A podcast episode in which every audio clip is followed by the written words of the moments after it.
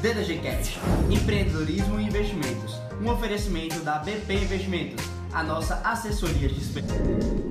Fala pessoal, bom dia. Hoje estamos aqui com Betina Roxo. É, e conversar um pouquinho com ela no DDG Cash 10. Primeiro sobre a vida pessoal dela, sua trajetória no mercado financeiro. E depois vai discutir um pouquinho sobre o cenário brasileiro, bolsa de valores, da relação com o brasileiro com os investimentos. Primeiro, Betina, é um prazer te ter aqui. Prazer é e meu. eu queria que você se apresentasse. Bom, eu sou analista de ações da XP Investimentos. Faz um ano e meio que eu tô no time da XP de análise, né, que é esse time que faz recomendação de compra e venda de ações. Mas eu comecei, no, eu trabalho no mercado desde sempre, faz uns seis anos. Saí da faculdade de economia no INSPER e fui já fazer estágio no HSBC, na área de análise, né, que é o Equity Research, que a gente chama. Depois de um ano de estágio, fui para o Bank of America Merrill Lynch, fiquei lá três anos.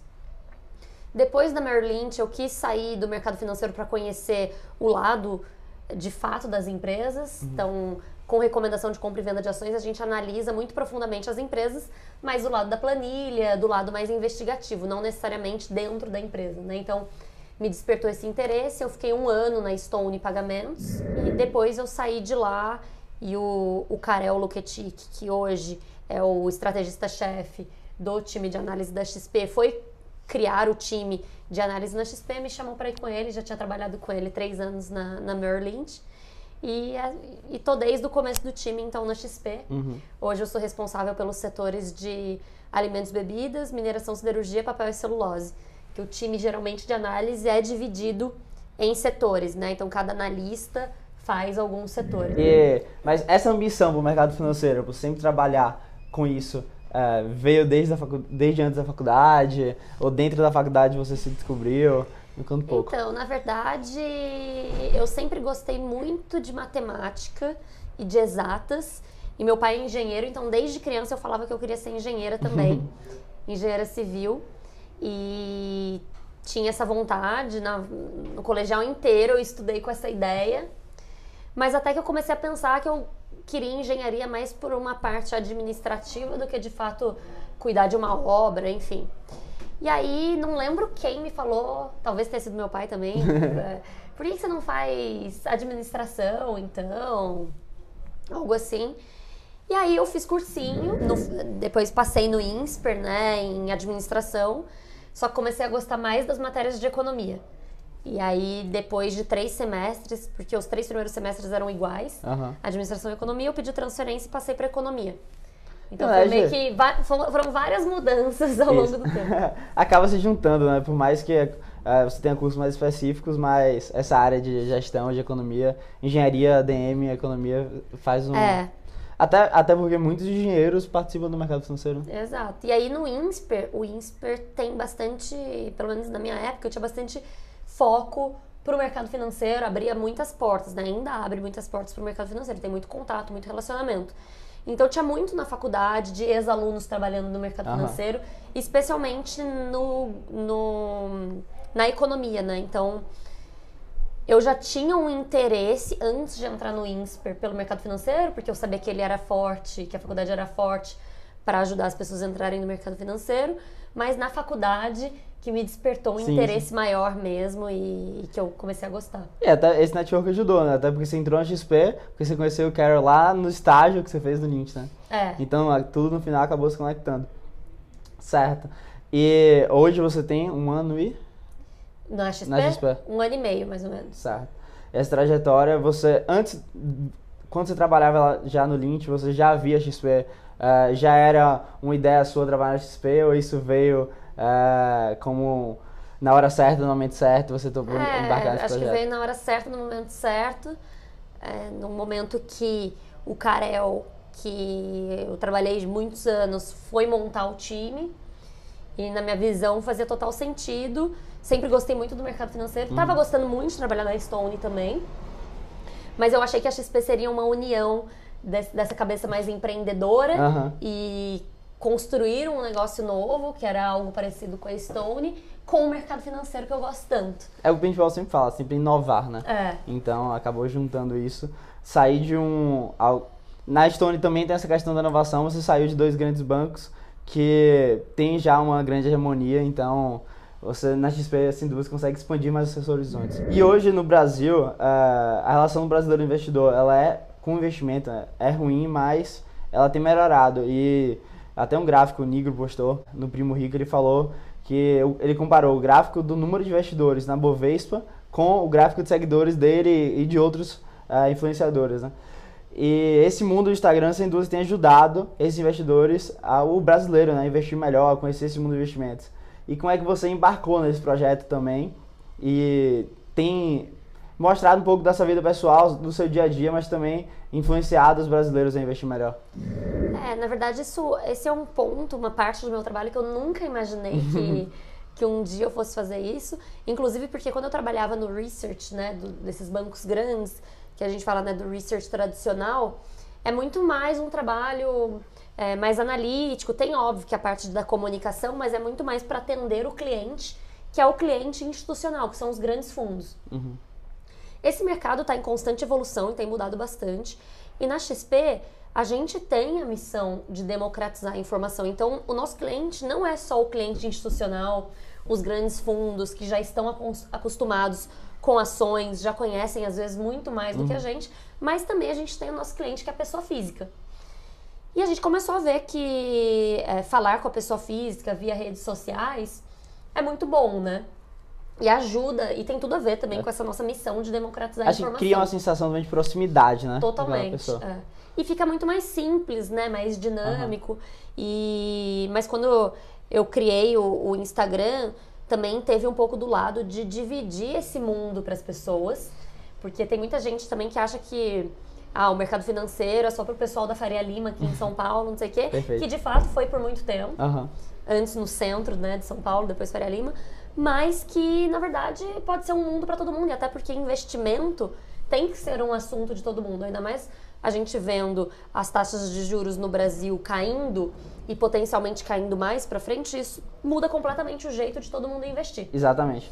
E se você vê aqui em São Paulo que a, investimento parece ser só para Faria Lima e para o Leblon, uh, na Bahia menos ainda. Tipo, para o Nordeste, investimento é só para o Rio de Janeiro e São Paulo. Então, a gente tem que trazer esse investimento que mostrar que investimentos não é uma profissão, né? Investimento é aquela, aquela coisa que todo mundo tem que fazer, é a sua relação com o dinheiro da maneira correta, né? É, é que eu acho que também a gente passou por um momento, né, de muitos anos de taxa de juros mais altas.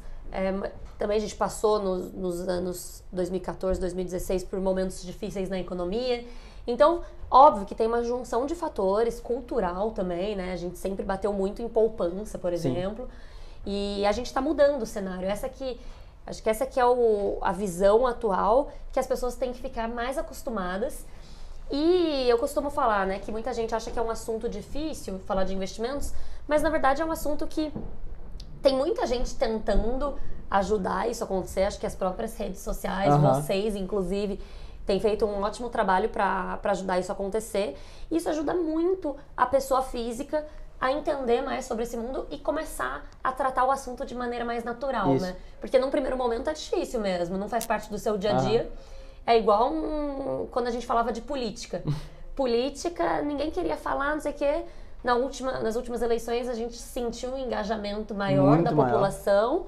E acho que investimentos também tem tudo para para ser um assunto na pauta de todo mundo, né? É, na verdade, acredito que são vários fatores que estão é, se conjugando para o bem, né? Tipo, a taxa de juros caindo, então você tira aquelas pessoas da, da renda fixa, né, que elas têm que buscar mais qualidade nos seus investimentos, é, essa parte digital acho que traz muita proximidade de investimento com a vida pessoal daquela pessoa. Então, são diversos fatores que fazem aquela pessoa, tipo, traga um olhar diferenciado para aquilo, né? Não veja que investimentos é como uma profissão e sim como é uma coisa que tem que fazer em sua vida normalmente. É, é um assunto natural, né? Que qualquer Exato. um pode falar. Uhum. E quando a gente pensa que a gente está mudando o Brasil, inclusive tem mais pessoas falando do assunto, é, o assunto está sendo mais disseminado, mas ainda das pessoas que investem, 88% estão na poupança.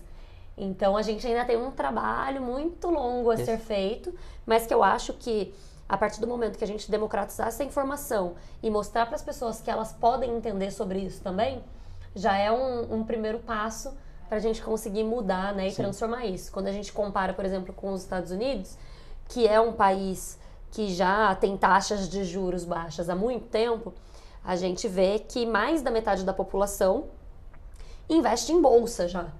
Então, quando a gente fala em bolsa especificamente, Uhum. aqui é menos ainda, né? Menos de 1% da população. Mas é porque o americano já está nesse processo há, Há muito muito, tempo. tempo. de ter que buscar um investimento que rende mais. No Brasil, a gente está começando a, a falar disso, a gente está começando essa nova era, só que as pessoas precisam entender que começou É, já, exatamente. né? Eu acho que, tipo, voltando até um pouquinho antes, é, quando a gente fala de investimentos, tipo, é óbvio que para a pessoa investir, ela tem que ter uma reserva, uma poupança. Então, é, o verbo poupar, né? Poupar É, antes, Poupar né? antes. É. Então, é, acho que essa dificuldade do brasileiro com investimento vem muito antes, porque o brasileiro, ele não chega muitas vezes ao passo de investir. Ele vem aquele passo de poupar. É. Então a gente estava conversando que ontem mesmo a gente falou muito sobre a questão da- das pirâmides financeiras, né? Que são dois grupos diferentes de pessoas. É, o Brad até falou que as mesmas pessoas que jogam na Mega Sena pra ele são as pessoas que investem em pirâmide, porque é um dinheiro que você está jogando fora que você sabe que você pode perder.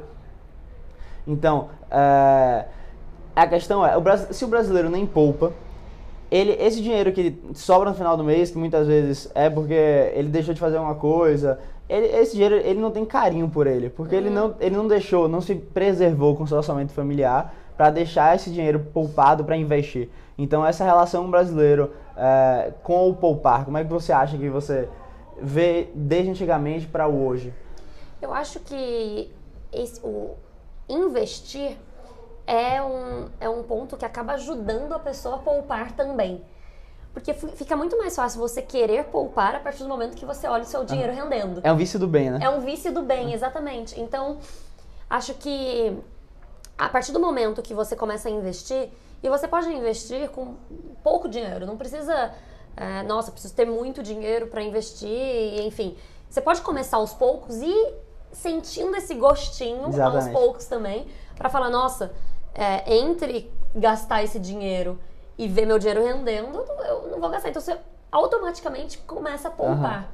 Inclusive o Thiago Negro uma vez mostrou, né, que aquela equação de quanto você ganha menos quanto você gasta é igual quanto você poupa. Mas que na verdade é quanto você ganha menos quanto você poupa é igual o que você investe. Exatamente. Então acho que faz todo sentido, acho que tá tudo muito ligado.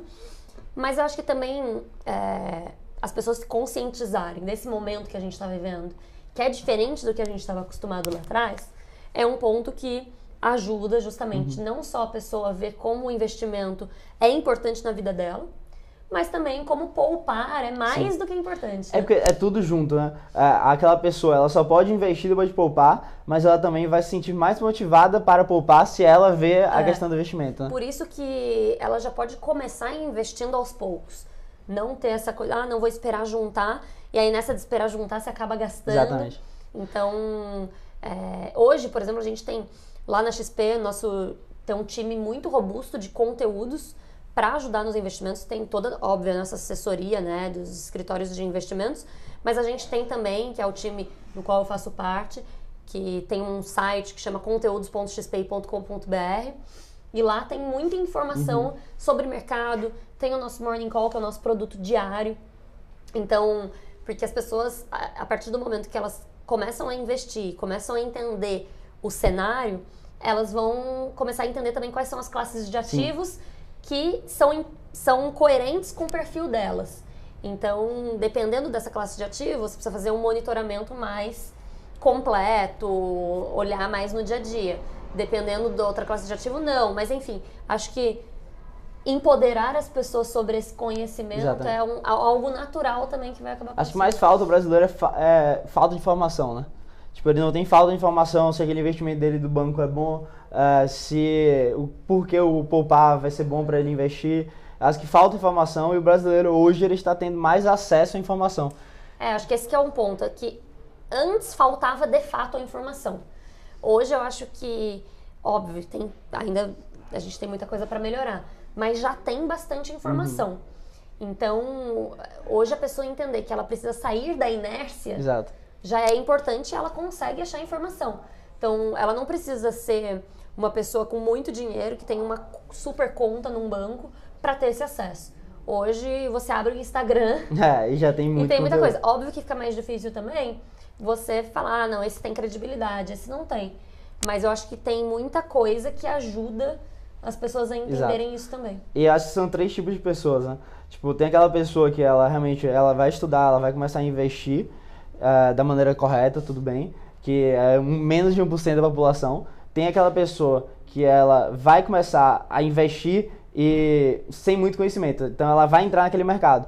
E, e tem aquela pessoa que ela não vai esperar porque ela quer estudar mais, porque ela quer esperar a bolsa eh, estar melhor, porque ela quer esperar o Brasil estar com menos risco.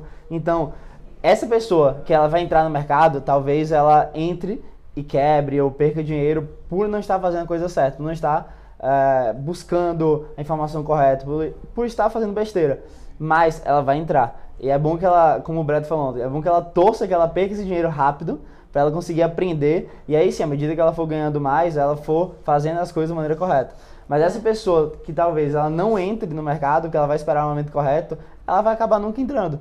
Ela vai acabar nunca aprendendo de verdade, porque você pode ler mil livros, o que vale mesmo é o skin the game, né? É. Você estar no mercado e aprender com ele. É, e tem maneiras também de começar, né? Então, você entender qual que é o seu perfil, qual que é a sua versão a risco, ou seja, quanto você pode perder dinheiro, quanto você quer ganhar, em que horizonte, quanto, quando você precisa do dinheiro, para que você precisa do dinheiro, é muito importante porque não necessariamente você.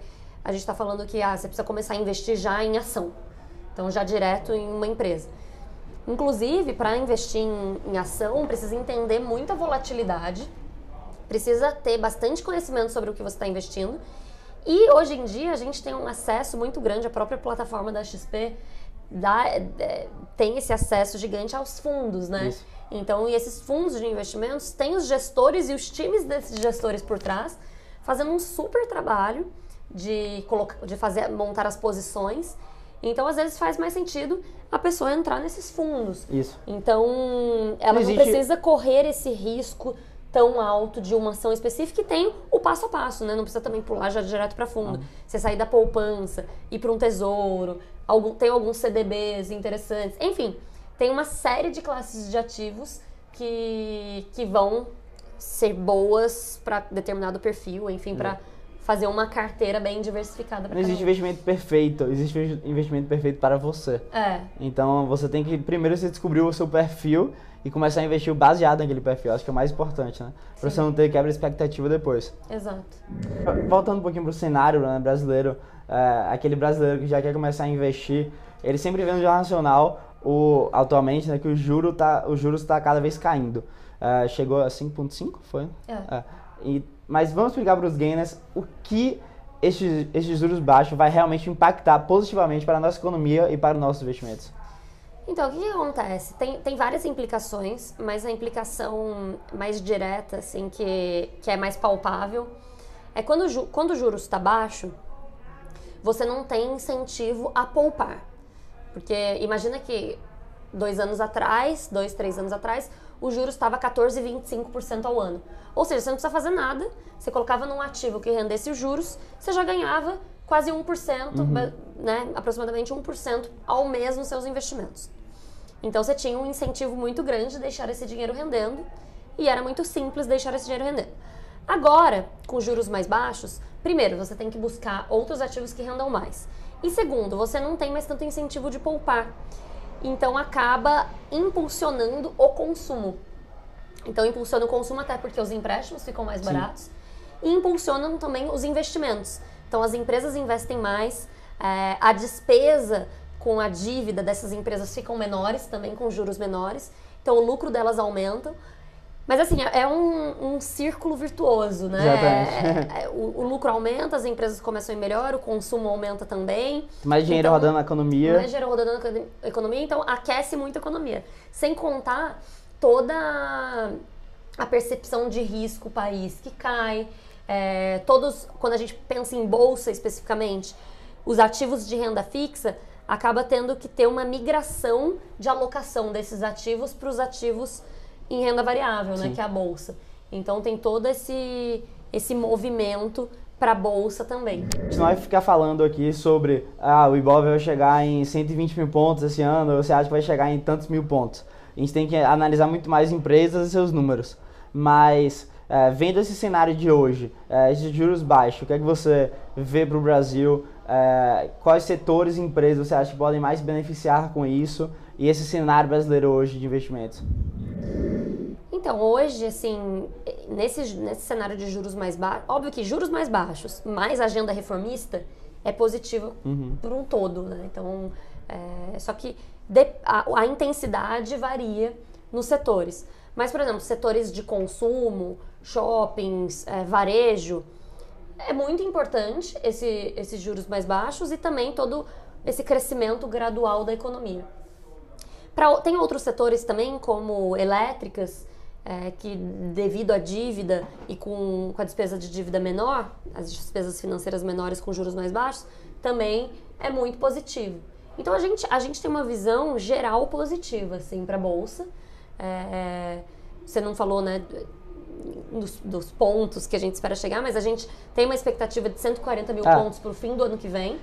E, mas o grande ponto é que a gente vê esse momento como transformacional para o país. Uhum. De qualquer forma, tem sim volatilidade no cenário externo, tem algumas preocupações no internacional, mas toda a união né, de juros mais baixos por mais tempo, mais crescimento acelerando, mesmo que de maneira gradual, é muito positivo para a bolsa. É que na verdade a gente não fala muito de pontos porque a gente acredita que os investidores que estão começando, que estão ouvindo a gente, se ficarem muito perguntando sobre pontos, que é o que normalmente nos perguntam, Tipo, as pessoas entendem que uh, a gente, se a meta chegar no Ibov a 140 mil pontos, eles acreditam que tem que entrar para sair de 140 mil, ou buscam muito mais uh, ver números de, ah, eu vou ganhar tanto do que ser sócio de boas empresas, realmente. É, na verdade é só um direcionamento, né? É. Com certeza.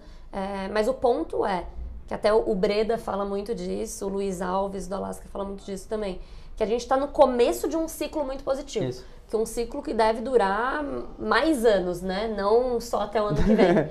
Então, de fato, a gente tem essa visão positiva e a gente concorda que a gente está no começo desse ciclo Sim. muito positivo. E agora falando um pouquinho mais de internacional, né? tipo, a gente vê os Estados Unidos num mercado de alta há muitos anos. E todo mundo já tentou acertar essa crise há muitos anos, né? O Breda, numa palestra dele, ele sempre fala, uh, pô, como é que a gente vai ter uma crise se todo mundo já sabe o que é crise? Tipo, como é que as empresas estão preparadas para essa crise? Uh, é claro que o mercado, o mercado dos Estados Unidos ele já subiu muito e se espera que ele vai ter um, vai fazer uma correção, né? Que ele vai, que o, vai chegar no final desse mercado de alta. Em comparação com o Brasil, a gente está chegando no final do mercado de baixa, já no início do mercado de alta. Né? Mas como é que você acha essa relação? Os Estados Unidos afeta a economia brasileira. Então, como você acha que essa linha ela vai chegar com os Estados Unidos caindo e o Brasil subindo? Uh, como você acha que o Brasil vai conseguir continuar seu crescimento mesmo com uma possível crise global? Então, é que tudo depende, obviamente, da, da desaceleração que a gente está falando, né? uhum. né? Na nossa visão, tem três pontos do internacional que tem que ser monitorados. O primeiro é e que vão dizer muito sobre o futuro dos mercados em geral. O primeiro é um equilíbrio para o crescimento das economias globais. Então, de fato, a gente está vendo uma desaceleração da economia global, mas por hora a gente não está vendo recessão nos Estados Unidos. Claro que se a gente fala de recessão, é muito mais difícil para todos os mercados. Mas a priori é uma desaceleração da economia global. O segundo ponto é um acordo comercial entre Estados Unidos e China, que tem os seus vai e vens, mas nesse momento a gente tem notícias mais positivas do que negativas. Sim. Então tem é, o encontro do alto escalão da China e dos Estados Unidos em outubro, então vai ser muito importante para a gente ver se vai ter mais visibilidade ou não. E isso é um assunto que impacta bastante o crescimento. E o, e o, e o terceiro ponto é toda essa retórica de juros, né? Até quando a gente vai continuar vendo a retórica de juros é, mundial de, de, de, baixa acontecendo? Sim. Porque esse, isso é um ponto interessante, né? Mesmo que a gente tenha essas incertezas no crescimento global, toda essa retórica de juros mais baixos nos outros países também deixa o Brasil mais interessante. Então, esses investidores dos outros países também têm que buscar ativos que rendam mais em Sim. outros países. E o Brasil se destaca em todo esse cenário porque está vivendo um momento muito diferente, né? Que é um momento de agenda reformista acontecendo. Claro que estão sendo mapeadas, né, todo o, todo o desenvolvimento delas, mas combinada a inflação ancorada, juros mais baixos, um crescimento que, de certa forma, decepcionou esse ano, né, a atividade está mais fraca do que, do que a gente esperava, né, do que o mercado esperava no começo do ano, mas todo essa, esse potencial de crescimento para frente é muito positivo. Exato. Uh, então a gente fala de um cenário positivo para o Brasil, né? A gente fala de o brasileiro aprendendo a poupar, aprendendo a investir e saindo da renda fixa para ir para renda variável. E querendo ou não, está falando de investir em ações, investir em FIIs, né? Mas falando muito mais de ação, de empresas. Como você acha que uh, o brasileiro tem que olhar para essas empresas? O que é que você acha que ele tem que analisar nas empresas para realmente é, querer ser sócio delas? Olha, primeiro, antes de tudo, é muito importante entender o cenário que a gente está vivendo. Uhum. Dentro desse cenário, é, quais são os setores que você né, gostaria de investir, enfim, entender bem como está esse setor. Para daí também entender, dentro desse setor, qual é a melhor empresa para você. Então, você tem um... É um trabalho que é bastante é, detalhista e a gente até, até fala que é um trabalho investigativo, né? Então você precisa ter muita informação e estudar muito para entender. Eu acho que hoje, por exemplo, com o nosso time e todo o conteúdo que a gente faz, que é gratuito, tá lá em conteúdos.xp.com.br, é um jeito de ajudar esses investidores, porque também é difícil pensar que uma pessoa que não é do mercado financeiro, que tem um outro trabalho, uhum. consiga ficar bastante Buscar tempo estudando, né? Tipo, os analistas que fazem esse trabalho estudam o dia inteiro essas empresas. Falam com, com a diretoria da empresa, falam com outras empresas do segmento. Mas eu acho que o, o principal ponto é entender o macro para ir chegando no micro e ler bastante, entender bastante sobre o que, que essa empresa faz e que ponto ela está, né? Uhum. E entender realmente empresa e não manchete, né? As pessoas não têm que ver o que chegou no topo apenas, tipo, por que chegou no topo e por que aquela empresa está boa, né? É, é aquela coisa, né? O, a performance passada não diz nada da performance futura. Exato. Então, é muito importante entender qual que é a dinâmica para frente. Óbvio que é, conhecer a diretoria da empresa, conhecer a execução dela até agora, se ela conseguiu executar os planos dela, se, né, se ela consegue entregar o que ela, o que ela espera, enfim, é muito importante. Mas entender o para frente uhum. é também super importante, essencial e exige bastante conhecimento do, do investidor. É que na verdade eu acho que quando a gente olha para empresa, a gente não pode ver. Uh, a gente tem que botar essa empresa na nossa vida real, né? Pô, aquela empresa gerou muito, ela gerou lucro, ela gerou números. Mas o que essa empresa vai ser para aqui da frente é um plano de negócios, é uma estrutura, é um planejamento. E querendo ou não, é aquela empresa que está na nossa vida real, aquela farmácia que a gente vai, aquele shopping que a gente vai, é aquela empresa que a gente compra tal coisa. Então, é, aquelas empresas que estão listadas em bolsa também estão na nossa vida real. Então a gente tem que analisar todo o futuro, pra, passado, futuro e presente delas, né? É, acho que um ponto importante também é que a gente está falando né, dessa nova era dos investimentos, que é muito importante as pessoas entenderem mais e se informarem mais, mas também que é um assunto muito importante e que muda completamente o futuro do, do patrimônio, né, investido, uhum. enfim. Então, buscar ajuda também é muito importante. Você não precisa fazer tudo sozinho, até porque tem muitas classes de ativos. Quando a gente fala em ação especificamente, tem muitas ações, muitas empresas. Então, acho que buscar uma assessoria é muito importante nesse cenário. É igual que a gente fala com imposto de renda. Você faz o imposto de renda sozinho, mas a partir do momento que fica mais complicado, Exato. você pede ajuda para o contador. Então, ter a ajuda do assessor de investimentos também é, é muito bom né, nessas horas hum. que a gente está falando dessa mudança toda do jeito de investir. É aquela coisa que a gente sempre bate em relação a tipo corretora e banco, né? Pô, o foco do banco nunca foi ele assessorar investimentos, o foco do banco sempre foi crédito.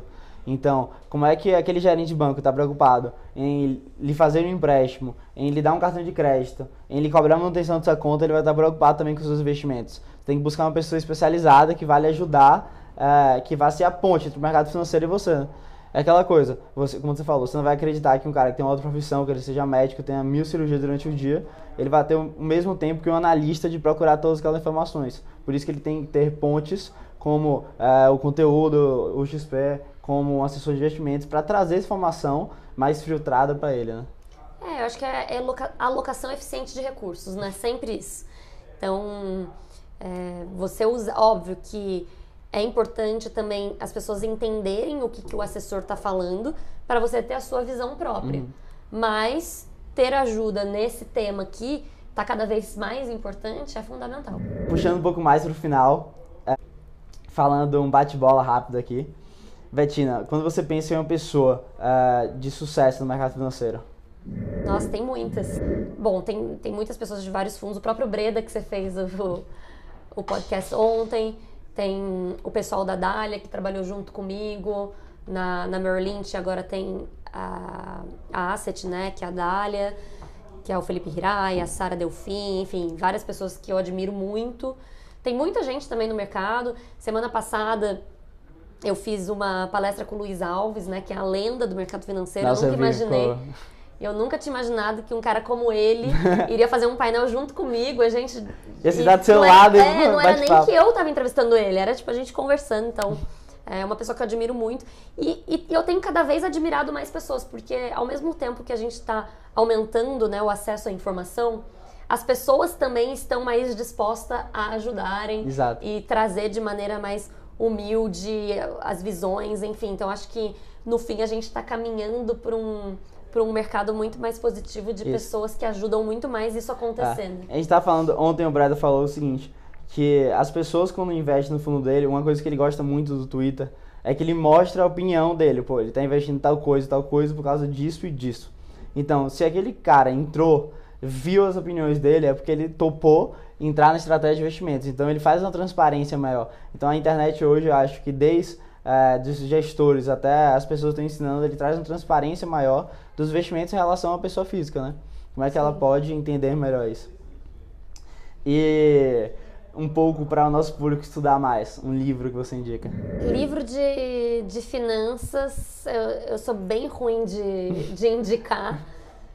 Pode ser qualquer um. Eu, eu li muitos livros de finanças na faculdade, agora igual o Luiz Alves fala, ele só lê romance. Mas tem um livro muito legal, que acho que a gente não, não entrou nesse tema também, que é Mulheres no Mercado. E um livro que me ajudou muito como uma mulher que trabalha num ambiente majoritariamente masculino foi o Linin, que é o Faça Acontecer, que é da CEO do Facebook, a Sheryl Sandberg.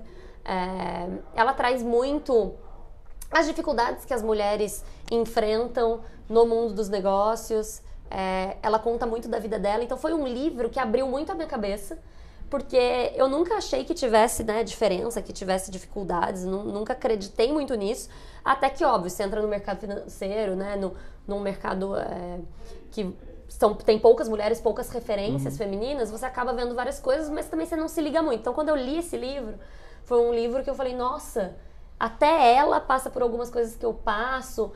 Enfim, acho que foi um livro que me ajudou muito e não é um livro também só para as mulheres lerem, é, é para os homens também. Acho que é um e... livro que outro dia uma amiga falou que é o livro de cabeceira dela, acho que é o meu livro de cabeceira também. Pô, eu acho que realmente deixou esse assunto na mesa e que vale a pena trazer para cá. Até porque o nosso grupo ele tem uma, uma mulher no mercado e é, mulheres entrando nesse meio para falar, eu acho que incentiva mostrar cada vez como a bolsa está no nosso, como os investimentos estão no nosso dia a dia e até as próprias mulheres é, se sentirem conectadas com alguém do mercado, né? Como é que você com vê isso? Não, eu acho que no, no fim, referência é um assunto para todos os tópicos.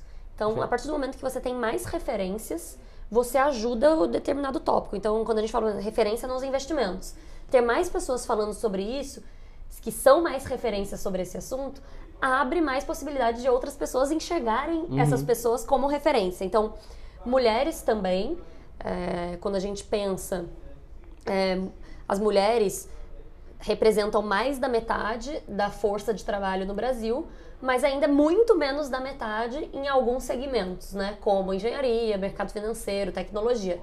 Então, e a falta de referência acaba sendo difícil, porque uma mulher que está entrando, ela não tem aquela referência de líder, enfim. Então, a partir do momento que a gente tem mais referências, é muito importante no assunto como um todo. Não só de investimentos, não só de mulheres, mas de diversidade como um todo. Exato. Que a gente já viu que pessoas que pensam diferente, de diferentes jeitos juntas, ajudam a trazer mais eficiência, porque chegam no melhor. é, no melhor final para a execução de alguma coisa, né? Então, Perfeito. o que a gente está falando é diversidade como um todo. Aham. Acho que é essa palavra, né? Trazer mais referências. É. Perfeito. Betina, queria- gostaria de te agradecer eh, por vir aqui no nosso DDGcast 10. Eh, foi um prazer tê-lo aqui. Muito Muito obrigado pelo papo. Prazer é meu. Obrigada a vocês. E obrigado, gamers. Tomara que vocês gostem do nosso bate-papo. Obrigada.